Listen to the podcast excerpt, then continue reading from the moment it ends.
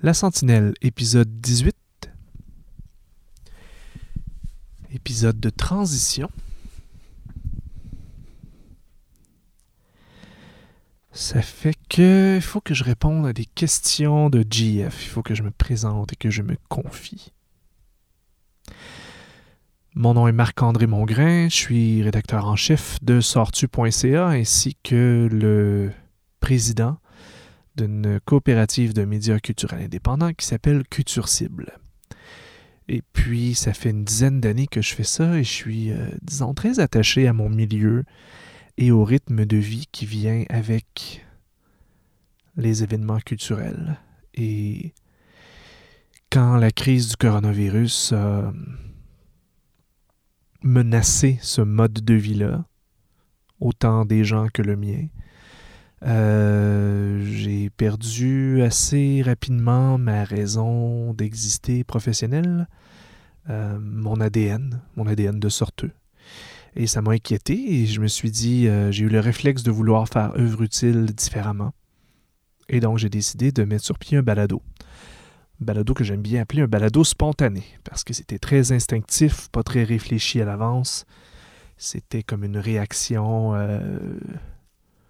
Ouais, presque épidermique. Si je comprends bien, là, euh, on a eu le, pire timing qu'on ne pouvait pas avoir là, pour le poste de notre affaire. à cause des annonces de la fermeture, de l'annulation des, ben des, des, festivals. Ouais. Parce que tout le ah monde va juste être intéressé par ça, puis on se retrouve avec un, un poste noyé. Ouais. Je m'appelle Jean-François Roy, je suis producteur et monteur sur la série balado La Sentinelle. Sur ma carte d'affaires euh, de ma boîte de production, Cactus Production Sonore, j'ai refait mon image de marque il y a peut-être un an, mais ça fait une bonne dizaine d'années que je fais de la, production à temps plein, puis j'en vis. Et sur ma carte d'affaires, c'est indiqué amoureux du son, juste en dessous de mon nom.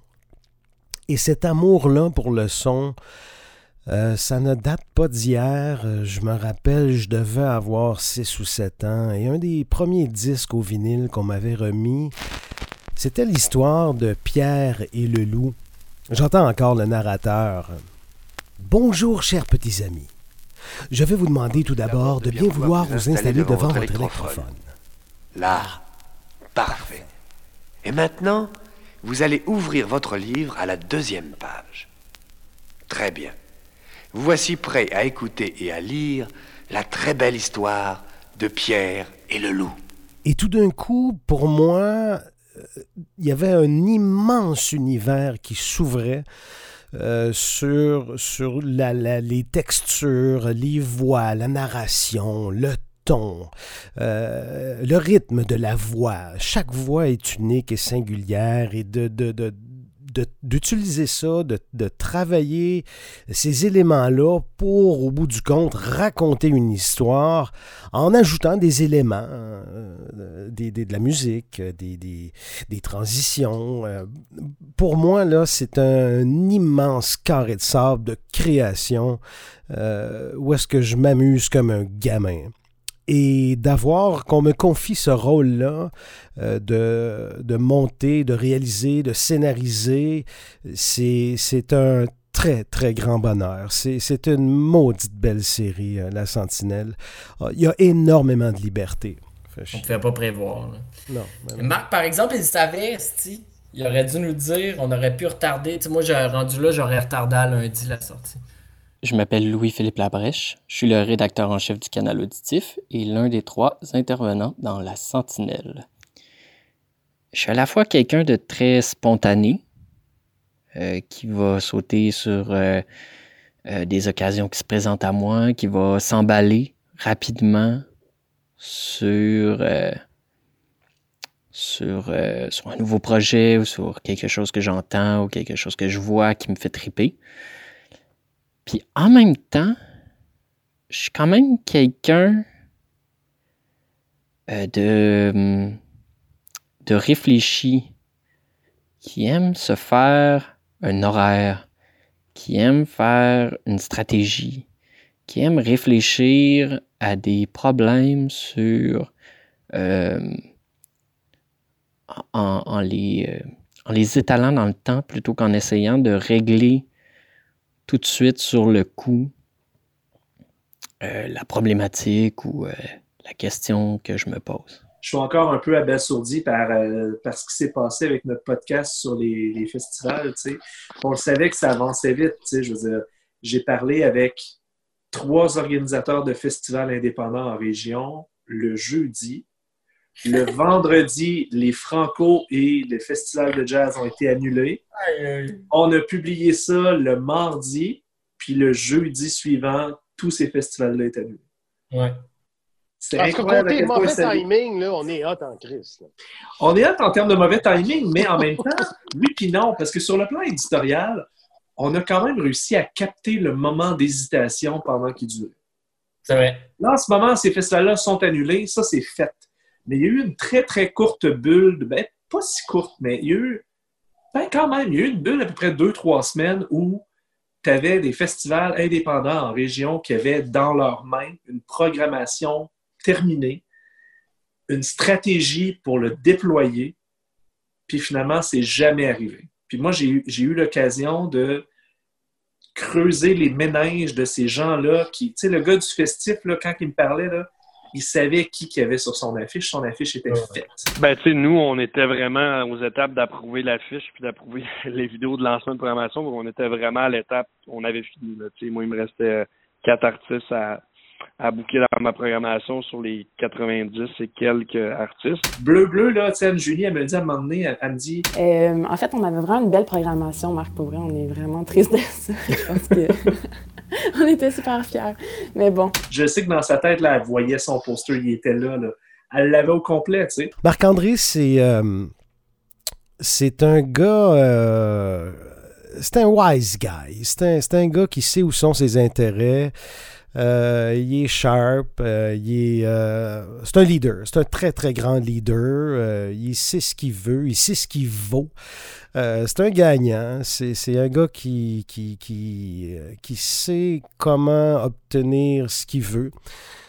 Lui, lui, il frappe à une porte, là, puis si ça répond pas au bout de deux secondes, il s'en va, puis il cogne à une autre porte. Moi, je serais plus le genre à m'obstiner puis à bûcher dans la porte cinq, six fois en essayant de convaincre la personne de l'autre bord de la porte. Fait qu'on a eu l'occasion de creuser les méninges d'organisateurs de festivals à un moment où ils retenaient une programmation à 95% confirmée, qui ne verra jamais le jour et qui sera jamais dévoilé et qu'on ne saura jamais c'était quoi? Marc-André, c'est un très, très bon ami à moi. Euh, c'est quelqu'un euh, qui m'a euh, accompagné dans le développement du canal auditif. C'est quelqu'un qui a toujours tendu la main plutôt que de me voir comme un compétiteur. c'est quelqu'un avec le temps qui est devenu un proche confident.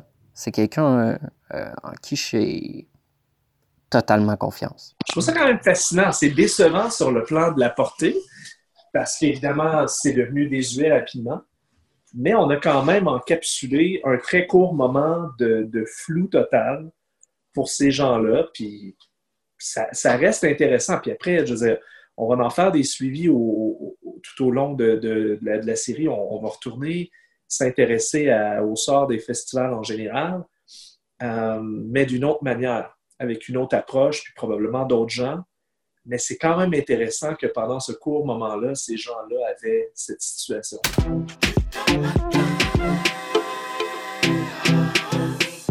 Salut, ici Patrick Masbourian. Nous sommes le mardi 24 mars 2020. Je vous donne le bonjour et je vous souhaite tout un matin. Avertissement! Qu'est-ce qu'on entend, Eugénie?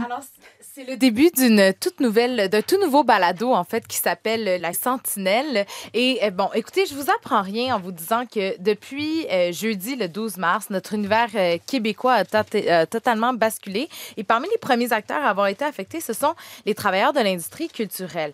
Et en tant que rédacteur en chef de sortu.ca, qui est un média qui encourage les gens à sortir, à aller voir des shows, mais Marc-André Mongrain, qui est un collègue aussi ici à Radio-Canada, ben, a vu sa raison d'être professionnelle profondément ébranlé.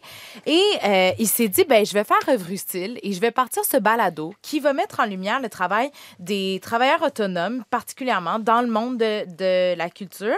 Euh, alors, il y a ce nouveau balado, oui, pour sensibiliser les gens à la réalité des travailleurs autonomes, mais aussi pour briser leur isolement. que les travailleurs autonomes de la culture se reconnaissent dans ces histoires-là et se sentent moins seuls, qu'ils comprennent que on, tout le bateau coule en même temps, euh, tout le monde est affecté, puis je veux créer de l'empathie, puis de genre de, de, de, sentiment de communion peut-être entre les gens qui sont dans le même bateau puis qui vivent une situation semblable. Il marche la tête haute, Marc-André. C'est pas le genre de gars avec les épaules courbées et qui regarde à terre. Au contraire, même que sa tête est légèrement inclinée vers l'arrière. Il regarde vraiment vers le haut. Là. réussir à rester pertinent très très longtemps, c'est parle pour toi, mais ça fait comme 38 ans que je suis pertinent. Un autre truc que je trouve intéressant, moi, c'est de constater, euh, ça revient souvent, ça, dans, dans, les, épisodes qu'on a fait jusqu'à présent. Les gens, euh, souvent, vont dire, écoute, j'avais deux ou trois projets que j'avais mis de côté depuis des années, puis tu sais, Là, au moins, je peux y consacrer du temps, de l'énergie puis de l'amour. Alors, c'est une des rares occasions qu'ils ont de faire des trucs qui ont toujours un peu repoussé puis mis de côté depuis tellement longtemps. Alors ça, ça semble réjouir nos, intervenants. Je trouve ça le fun de, constater ça. As-tu des exemples précis de ça, concrets? Rosalie Vaillancourt, humoriste. Ça fait longtemps que j'avais pas écrit, puis là, ça va me donner le temps d'écrire une, une série web que j'avais reportée depuis 7-8 euh, mois. Là. Là, j'ai plus le choix de la faire. Daniel Racine, critique cinéma. Aussi des projets de création que je réussissais pas à trouver le temps et là, je l'ai. Moi, à tous les jours présentement, j'écris un poème que je mets sur euh, Facebook. Euh, J'essaie aussi de faire des mimes, des mèmes à tous les jours, humoristiques. Céline Vigneault, artiste madelinienne multidisciplinaire en art de la scène. Je me suis remis à la peinture. Fait que, ouais, la création est, toujours là. Euh, ben, je suis musicienne aussi, puis là, j'ai un piano à la maison qui est emballé dans un sac de plastique parce qu'on fait des travaux, puis ça fait longtemps que j'ai pas joué. Puis là, c'est bizarre. Hein. Là, ça me tenterait de jouer. Ça, ça, ça va être un sujet vraiment intéressant de jaser avec Céline à un moment donné cet été. Parce que les îles de la Madeleine, un été sans touristes, tout le monde va être content pendant genre à peu près là, je te dirais, une demi-journée. Tout le monde va capoter, va être comme Ah, c'est calme, on peut profiter de la nature. Puis là, au bout d'une demi-journée, ils vont se rendre compte En cas, il n'y a pas d'argent qui va rentrer. c'est une grosse industrie. C'est genre 50% je pense, du chiffre d'affaires des îles à Madeleine qui passe à travers le, le tourisme. Fait que c'est grosso modo dire à une personne sur deux, euh, tu n'auras pas de salaire cette année.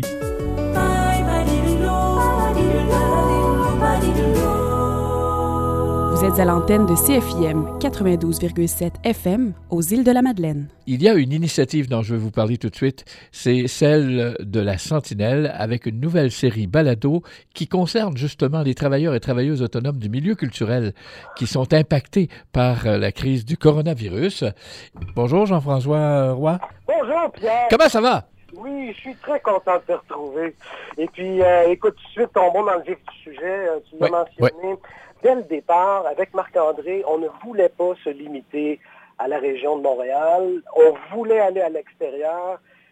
Et allons là où on veut aller, Pierre. Ah. L'épisode de demain est consacré à Céline Vigneault, une de vos fiertés aux îles. Absolument. Céline Vigneault qu'on connaît parce qu'elle est impliquée dans des dizaines et des dizaines de spectacles, bien sûr, à plusieurs égards. Et c'est aussi une vedette de la Ligue madeleine d'improvisation, entre autres. Depuis des, plusieurs décennies, aux îles de la Madeleine, depuis que le tourisme a pris de l'essor, euh, on a été, on s'est comme programmé à, être accueillant puis à, développer cette veine-là, euh, cette veine commerciale, cette veine, euh, euh, vraiment pour, pour subvenir à nos besoins à l'année aussi.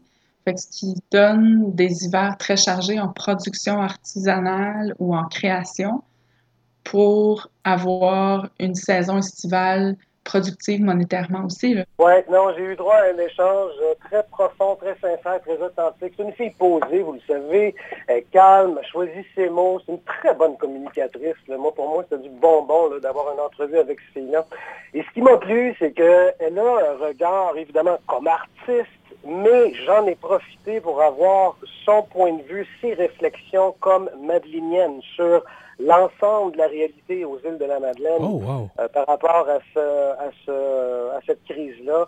Et j'ai franchement, j'ai eu droit à des, euh, des, des- des réflexions fort intéressantes. Wow! Deux raisons pourquoi on fait ça. Premièrement, euh, ces artistes-là, en général, euh, ben, ils ont des réalités précaires euh, financièrement, souvent. Alors, d'aller se faire raconter leurs histoires, leur réalité, comment est-ce qu'ils vivent ça au quotidien, on trouve ça pertinent. L'autre raison, c'est que les gens, souvent, ne, ne savent pas, ne sont pas au courant de l'existence de même certains de ces métiers-là. Alors, de mettre la lumière sur ces travailleurs-là, sur ces métiers-là, on s'est dit qu'on faisait œuvre utile. Euh, une chose que j'aime beaucoup avec Marc-André, c'est qu'il il fait confiance. Il, a, il a- et à l'inverse, je lui fais une énorme confiance. Je ne serais jamais capable de faire ce qu'il fait. Euh, mais il me laisse carte blanche. Je, fais, je pense qu'il apprécie ce que je fais. Puis, puis de plus en plus, on se connaît. Si tu me dis, moi, je me fie à toi, je, je- je- je crois en toi, c'est ton projet, puis, puis je me, j'ai assez confiance en toi pour savoir que si tu fais de quoi, c'est parce que tu as des raisons de le faire. Puis, Je le ferai pas dans le vide, c'est- ça. Ben, c'est ça. Voilà, voilà, voilà. Fait que dans ce sens-là, je suis derrière toi. A un autre truc que j'aime, c'est quand lui, il fait ses entrevues, on dirait qu'il garde constamment en tête l'objectif que ça va aboutir en montage. Alors, il, il- il est très organisé, il est très rigoureux dans sa préparation, dans son approche en entrevue. Il a fait beaucoup plus d'entrevues que moi. là. Il en a fait des centaines, là, certainement. Euh, et, et ça, c'est vraiment le fun. Je crois, je, je suis fier des Québécois. Vraiment, en ce moment. Très beau mot de la fin. J'ai décidé de laisser un silence à la fin. C'est parfait. Ah, Merci, beaucoup. Merci beaucoup, Annie. J'ai, euh, j'aime beaucoup faire des rencontres, faire des entrevues. J'aime beaucoup faire parler les gens. Euh, j'aime beaucoup récolter, essayer d'aller creuser, gratouiller le fond de leur âme pour creuser puis amasser des informations, amasser des impressions. Et puis je suis gâté avec la Sentinelle parce que c'est euh, vraiment un projet où euh, on va chercher les gens là où ça fait le plus mal. C'est comme euh, c'est quasiment comme être psychologue par bout ou être orienteur. Tu sais. T'essaies de comprendre. Moi, j'essaie vraiment de comprendre pourquoi ces gens-là s'entêtent et s'acharnent. Et c'est la première pièce où j'étais très comme fière. Je me dis, ah, ça, c'est, ça, ça parle de ma langage en écriture de danse. Puis je me suis, je me suis tourné vers, euh, vers mes deux collègues habituels, mes deux complices de, de balado depuis à peu près deux ans maintenant, vers euh, Jean-François Roy de Cactus Productions Sonore, euh, monteur, réalisateur, gars super créatif, un gars qui euh, fait à peu près, a le cœur à peu près de la moitié de son âge. Euh, Quelqu'un de très euh, coloré, qui aime beaucoup raconter des histoires. Je suis quelqu'un de très intense, j'ai une bonne joie de vivre, je fais pas les choses à moitié, je suis entier. Euh, j'ai et même cette intensité-là m'amène à quelques moments dans une certaine névrose. Tu as l'air d'exceller dans des productions qui sont un peu plus scénarisées, un peu plus réalisées, puis un peu plus réfléchies. Je trouve que l'exemple des humoristes est vraiment bon. C'est très déstabilisant tout ça. Moi, si mes artistes font pas de revenus, j'en fais pas non plus. C'est souvent quand j'ai le moins de contrats que j'ai écrit les plus belles choses. Ça t'apprendra à pas me suivre sur Instagram! Les gens ont besoin de ça pour se divertir en ce moment, justement, pour pas, pour pas virer fou entre quatre murs. Bienvenue au pire moment de l'histoire avec Charles Beauchesne. Je trouve que l'exemple des comédiens, tu sais, les comédiens sont y allés avec juste une entrevue straight up qui aurait été vraiment facile à faire. Ça aurait pas été la moitié de la qualité de ce que ça a donné parce que tu avais deux points de vue pour les comparer puis faire ressortir. Chacune des. Moi, j'ai été agréablement surpris de celui-là parce que je, je trouve qu'il se répondait sans le savoir. Je trouve que on sentait la réalisation, la réflexion de on va vous emmener des idées puis on va les appuyer par deux propos. C'était pas deux fois meilleur, c'était comme huit fois meilleur. Tu sais, il y, a- il y a différentes affaires, là, évidemment. euh, euh, des défis de création. Je sais qu'il y a le théâtre tout court qui fait des défis à chaque jour euh, pour euh, que les gens puissent créer à la maison. Euh, je trouve que je trouve que c'est quelque chose qui nous rassemble plus qu'on pourrait penser cet isolement là. Je vois beaucoup de gens qui ont des stratégies pour justement continuer à communiquer à partir des projets ensemble et surtout à le faire de manière humble. Et euh, Jean-François, c'est un passionné. J'ai rarement rencontré quelqu'un qui euh, aime autant l'enregistrement audio. La preuve, c'est qu'en ce moment, je suis dans ma chambre avec ma couette par-dessus ma tête et mon téléphone pour essayer d'aller chercher le ton le plus intimiste possible pour vous parler. Je suis aussi très sensible et je pense que pour faire de la réalisation, il faut une certaine sensibilité. Euh, J'aime cette sensibilité-là que j'ai. J'ai remarqué dans les dernières années que je suis porté à me rapprocher des gens aussi qui sont sensibles. Il y a quelque chose de très, très beau dans la sensibilité. Et en réalisation, ça m'amène dans toutes sortes de zones vraiment intéressantes pour raconter des choses, pour euh, émouvoir. Euh, Tu sais, je pense à des séries télé euh, comme De Garde 24-7 ou euh, 180 jours. Je, je- pour moi, ce sont des œuvres magistrales sur le plan émotif parce que ça touche, ça, ça, ça sensibilise. euh, et, et je trouve ça vraiment fantastique d'avoir l'occasion, à travers cette série-là, euh, de pouvoir euh, m'amuser avec ça. On peut pas être en, en- en éloignement ou en distanciation puis faire la création. Fait que j'ai j'ai aucune idée de, de, de la suite des choses, pour être honnête. Je sais pas. Je, je sais pas où on s'en va.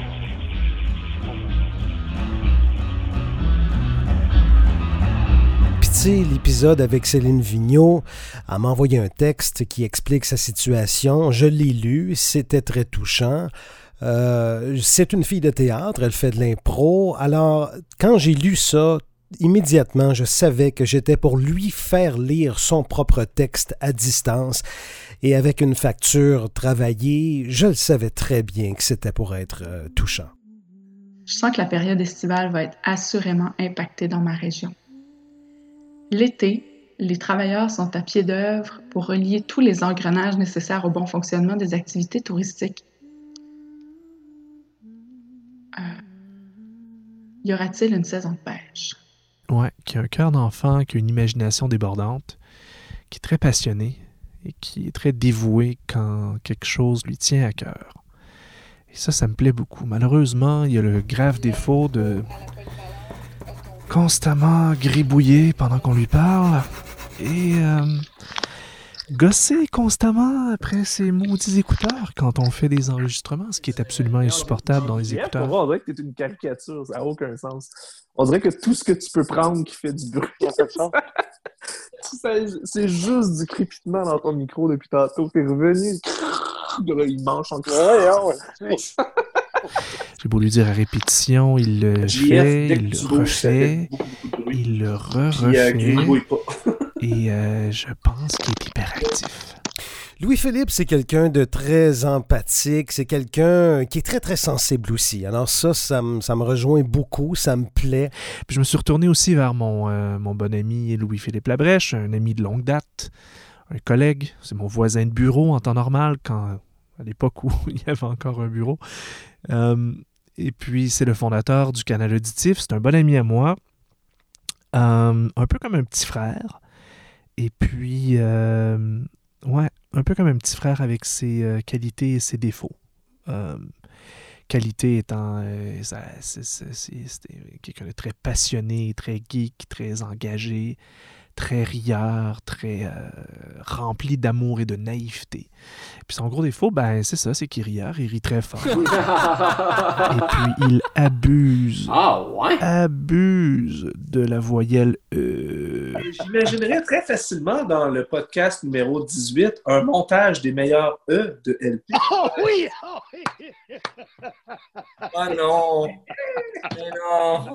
Il y en a plein. Ouais, on, pourrait faire des, des, des- les, les ratés ou je sais pas. Le, le- Regarde, ça pourrait commencer comme ça. Ça pourrait commencer par Louis-Philippe quelle est ta lettre préférée de l'alphabet? Euh, puis. euh, Euh, sur le plan euh, des entrevues, euh, Louis-Philippe, il est c'est, très euh, brouillon. c'est- vrai que il- ce côté-là, tu il n'y a t'en- aucune structure d'entrevue. celle- Il fait beaucoup de détours, il aime euh, beaucoup parler de, du contexte, des gens, de qu'est-ce qu'il a dit à telle euh, personne, il aime name dropper du monde. euh, C'est quelqu'un de très instinctif. hein. des- Alors, il se laisse porter par des- une espèce de rencontre de salon. Il va être euh, chumé aussi. J'ai C'est l'impression des de fois que tu avais comme un, abondante. un Ton sens, invité, ça doit être euh, extraordinaire. que- il doit se qui, sentir très embrassé, comme très complètement à côté de la rassuré. Ça doit être très réconfortant euh, d'avoir un échange avec Louis-Philippe. Ça, ça peut être une qualité. le- fois, quand tu essaies de faire un, de podcast structuré, hein, la, familiarité, des fois, ça... As- As-tu trouvé ça, Ça vient avec des parce que défis, on pas va dire ça comme ça. non plus, j'imagine? Ça, cette séquence-là, là, c'est intégral. Il n'y a aucun montage là-dedans. là. C'est une vraie question qui a posé à une vraie personne. En fait, c'est même pas une question, c'est- une opinion. C'est insupportable. Ah, puis il fait un décompte avant son entrevue. Euh, donc, euh, ça, dans 5, 4, 3, 2. J'ai- J'essaie, tu sais, je, je fais des efforts. C'est pas toujours parfait. Je fais des efforts pour essayer d'éliminer ça. C'est un gars très travaillant avec le cœur à la bonne place. Puis une grande intelligence émotionnelle. Ouais, ça y a pas de doute. Marc-André, c'est euh, Un passionné de musique. Mon Dieu, j'aime ça parler de musique avec lui. c'est aussi un passionné de musique Même si des fois, il y a des coups de marde. euh, qui a bon goût et qui connaît son stock. Puis ça, je trouve ça vraiment le fun parce que ça nous permet d'avoir de longues discussions sur la musique. Puis il m'en apprend encore euh, quasi quotidiennement sur des choses que je connais pas. Euh, c'est vraiment... c'est une belle personne. Et Louis-Philippe, ben, on lui a montré très jeune à questionner les choses, à remettre les affaires en question. Euh, Dans le cadre de son travail euh, sur le plan professionnel, ça lui sert beaucoup et ça lui confère des euh, perspectives très, très euh, nuancées et riches. Ça te permet de suivre en temps réel un peu l'évolution d'une crise importante. Puis la crise en culture, elle ne se terminera pas au même moment que la crise pour tout le reste du monde. Parce que Je réalise à travers ce que tu dis, là, c'est qu'on on marque l'histoire. en, en culture, ça va être compliqué. Quand il va y avoir la sortie, là, euh, il, va y avoir, il y a des grosses questions à se poser, genre, euh, tu sais, faire des shows avec euh, deux mètres de distance entre les gens, là, euh, je vois pas où ça peut être rentable. Euh, Tu peux pas ouvrir le centre Bell pour euh, avoir juste 1000 spectateurs qui se tiennent à distance, c'est pas payant. Fait que, il va vraiment avoir une situation où ça va être très difficile, puis là, à un moment donné, il va avoir une ouverture enfin au, au spectacle. On va retourner à cette communion-là qui est tellement importante dans l'art. Ouais. Puis tout ce chemin-là est intéressant, tout, je trouve. Ouais. Moi aussi, puis tu sais, même, même nous, ça- le fait d'avoir vécu les 16 premiers de cette façon-là, je trouve que c'est euh, ça nous a emmené à réfléchir à ce podcast-là différemment, puis au, au témoignage différemment aussi. tu sais. CKRL 89.1. Et euh, Marc-André, j'ai envie de te demander euh, qu'est-ce que nous réservent les prochains épisodes d'ici là? Ben là, on pensait faire le point prochainement avec les trois principales personnes euh, concernées, c'est-à-dire moi, Jean-François Roy et mon collègue Louis-Philippe Labrèche du site Le Canal Auditif, qui fait aussi partie de Culture Cible. Les trois, on va probablement faire un genre de petit wrap-up de la situation parce qu'on veut passer au deuxième cycle de, de cette euh, production balado-là. C'est-à-dire que maintenant, on a fait effectivement le tour, on a fait, je pense, un portrait très global de l'effet de la crise et du moment du fameux 12 mars 2020 sur les gens.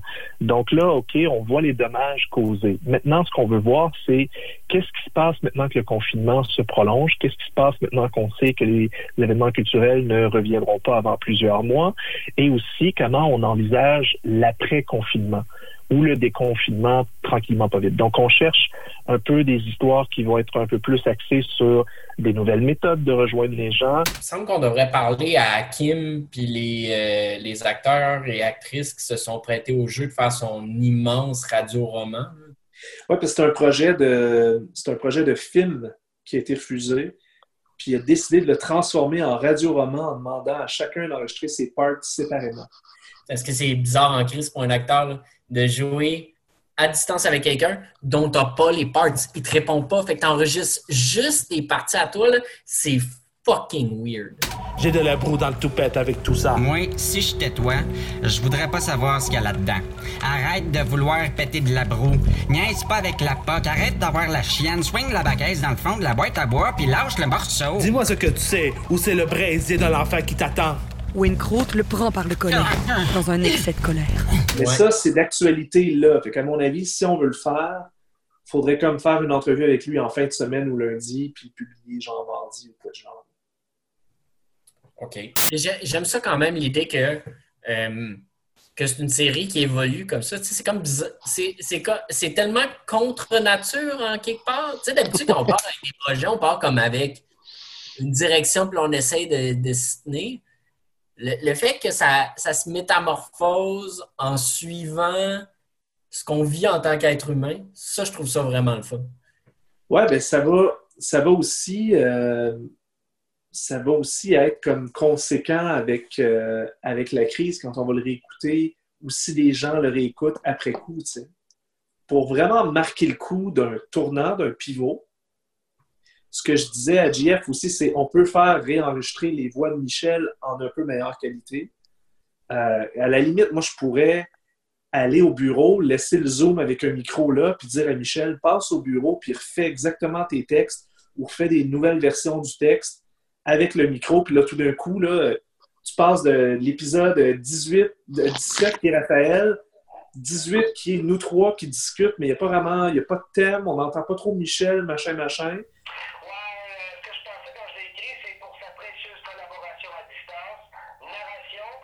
Ah, OK. OK. Pour sa précieuse collaboration à la narration, Michel Maillère. T'aimes ça, hein? Puis là, le 19, on est rendu dans la phase 2. La voix est rendue différente un peu. L'utilisation de la musique est différente. On utilise de plus en plus les variations du thème que, que, que Hugues nous a fourni. Tu sais, moi, je pense que celui de vendredi avec Hakim Gagnon, là, pourrait soudainement être comme un peu différent sur le plan formel. On pourrait utiliser des nouvelles versions de, de, de toutes. Comme média culturel, on est une, une des particules qui, euh, qui, qui, travaille dans un écosystème qui permet à des choses vraiment extraordinaires d'exister. On n'est pas un tout.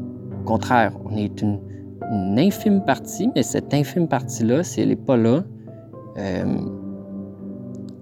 ça ne permet pas au reste d'exister de la même manière. Parle-moi donc de braquer le radar. J'ai réalisé après 16 épisodes que la voix de Michel dit Une série balado qui braque le radar sur les travailleurs. Braque le radar? avec ça? Ben oui, ouais, j'avais jamais réalisé comme braquer un radar. Qu'est-ce que c'est ça, braquer un radar? Tu braques les projecteurs, ouais. tu braques les projecteurs pour que les artistes et artisans soient sur ton radar. Mais, mais tu braques non, pas le radar, what the fuck? Le radar, t'as pas besoin de le bouger. Le radar, il, il fait juste capter. C'est tout. Et, tu, tu braques pas. Tu, tu, personne qui prend un radar pour le tasser vers quelqu'un, ça là. En plus, braquer le projecteur dans le principe de la sentinelle, faire de la lumière, tout ça marcherait, tu sais.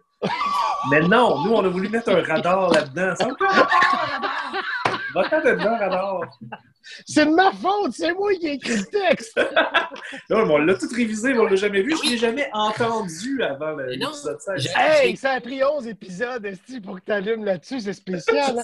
Je les ai tous écoutés. Moi, tant que Marc-André m'a pas dit « braquer le radar, là! » Et au-delà de la vocation de cette euh, série balado-là, La Sentinelle, je pense qu'une des clés de, de, la beauté, de la, de la, de la grandeur de cette série-là, euh, c'est la combinaison des, des trois gars. On dirait que mon pire ennemi dans la vie, c'est l'indifférence. C'est vraiment l'indifférence. Ça, ça me... L'indifférence culturelle me, me, me fâche royalement. Et j'ai toujours, je me suis toujours donné comme mandat de combattre cette indifférence-là. Et en parlant avec les intervenants de la Sentinelle, j'ai l'impression que je parle avec des gens pour qui l'indifférence n'est même pas une option. Et ça, ça me plaît beaucoup. Dans la Sentinelle, euh, je voulais trouver une façon de bien transmettre toute l'humanité qui habite ces personnes-là. Parce que euh, les artistes, c'est souvent des gens excessivement sensibles, euh, qui ont une vision du monde unique à eux et qui sont capables de nous la partager. Et ça, c'est quelque chose que je trouve vraiment, vraiment important.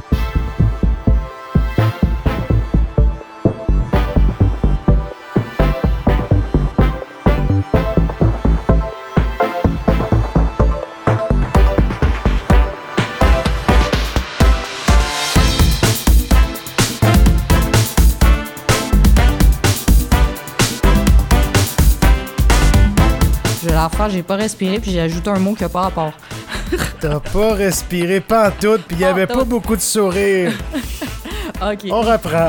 La Sentinelle est une initiative de Marc-André Mongrain en soutien aux travailleurs et travailleuses du milieu culturel dans le cadre de la crise du coronavirus. Vous avez une bonne histoire ou un sujet à proposer? Vous connaissez une personne qui mérite la lumière? Écrivez-nous. La Sentinelle Balado au singulier gmail.com. Vous avez aimé ce balado? Nous aussi. Oh, c'est beau ça! T'es vraiment très bonne, Michel. OK, ben je pense que ça fait le tour. Mais les musiciens du métro, sont-ils actifs en ce moment?